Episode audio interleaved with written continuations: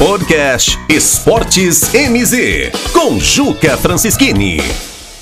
Aquilo que nós já previmos até num podcast anterior aí, de que a Série B deste ano ela é muito difícil e muito disputada, o termo de igualdade entre as equipes é muito grande. Tanto é que aquela situação que eu coloquei de que chegar ao G4 é uma coisa, permanecer nele é muito mais difícil. O Operário chegou e já saiu. O Brusque chegou e já saiu. O CRB chegou e também já saiu, para vocês verem como é difícil, né? Após a rodada aí nós podemos separar em pelotões. O primeiro pelotão é o do G4, os clubes que teriam o acesso a acabasse o campeonato nessa sétima rodada, que é o Náutico com 17, Curitiba com 13, Goiás com 12, Sampaio Correia com 12. Mas tem um pelotão logo atrás, formado por quatro equipes que já querem entrar imediatamente no G4. E é o caso do Operário, que se vencer hoje o Vila Nova, o Operário vai a 15 pontos e assume a vice-liderança do campeonato. E é o caso do Vasco, que tem 10 pontos, do Brusque, que tem 10, quer voltar ao G4, e o CRB, que tem 10 pontos, quer voltar ao G4. Mas ainda tem mais abaixo um outro pelotão, que é um pelotão que também aspira o G4. É esse pelotão formado pelo Guarani com 9 pontos, Botafogo com 8, CSA com 8 e Confiança com 8. Ou seja, aí nós teremos 12 equipes brigando diretamente pelo G4 em condições de equilíbrio, com uma pequena vantagem para o Náutico que lidera o campeonato já há algumas rodadas.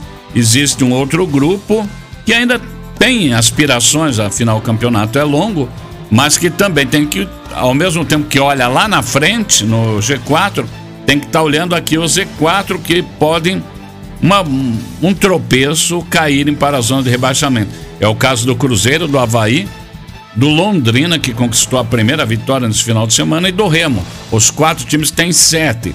E aí, finalmente, o grupo da zona de rebaixamento. O Vitória com seis, Brasil com seis, Vila Nova com seis. Então vejam que Vitória, Brasil e Vila Nova têm um ponto apenas atrás de Cruzeiro, Havaí, Londrina e Remo, que tem sete e são os primeiros fora da zona de rebaixamento. Ou seja, equilibrado lá em cima, equilibrado lá embaixo.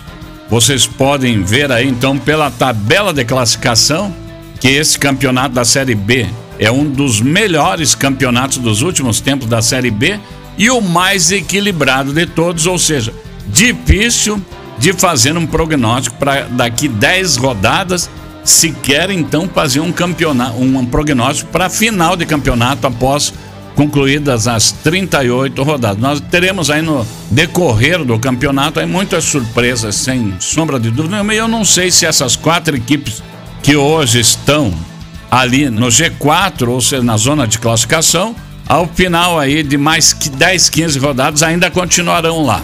Da mesma maneira que o Operário entrou e saiu, que o Brusque entrou e saiu, o CRB entrou e saiu, esses times que estão lá entraram e podem sair a qualquer momento. A situação mais complicada de sair é a do Náutico, mas mesmo assim também é, não há nenhuma garantia, até porque o Náutico já demonstrou aí uma pequena queda de rendimento no transcorrer do campeonato, principalmente nas últimas rodadas.